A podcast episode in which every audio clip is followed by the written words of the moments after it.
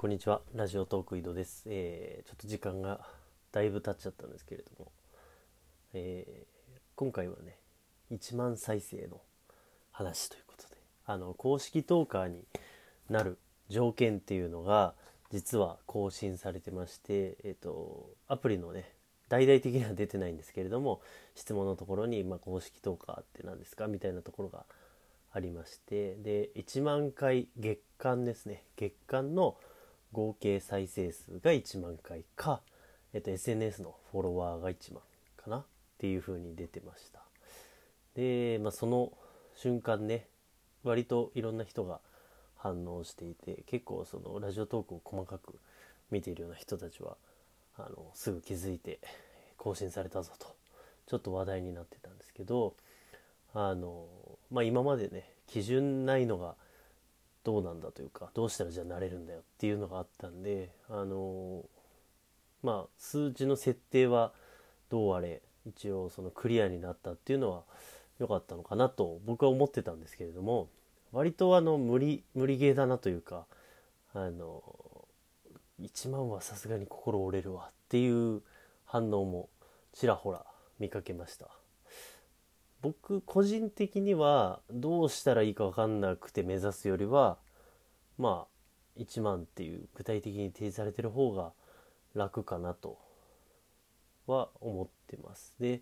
まあ数字全体の数字見てても月間1万って、まあ達成してる人はねあのいるので当然。そこは、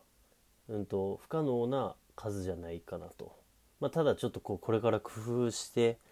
なるべく人に聞いてもらえるようにやんなきゃいけないのかなと思ってます。で、まあ、よく聞かれてる人のね特徴というか具体的にはやっぱり定期的にこう聞かれてる。えーあ聞かれてるじゃない投稿されてる。やっぱ習慣化のメディアなんであの決まった日とか決まった時間にこうちゃんとコンスタントに上げていくと。いうのが割と大事なポイントなのかなとは思ってます。でもね、まあ、それが難しいからみんな困ってるわけでやっぱりこう毎日ね5分家でストレッチしましょうって言われてなかなかできないなっていうのがまあ、それと同じかなと思いました。でも本当反応を見ててすごい勉強になったんですけど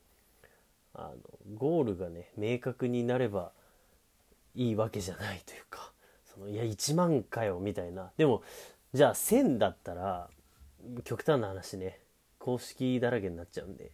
まあ、そこのバランス本当難しいんでそれはあの運営サイドも多分こう考えていかなきゃいけないというか、まあ、これからユーザーが増えていくと,、えー、と1万っていうのも達成できる人はどんどんあの増えていくだと思うんですけれども。今は多分そこの1万っていうところが公式の、でまあ、ギリギリのラインなんじゃないかなと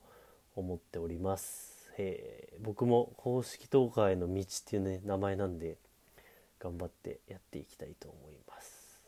まあ今日は短いですがそんなところです。さよなら。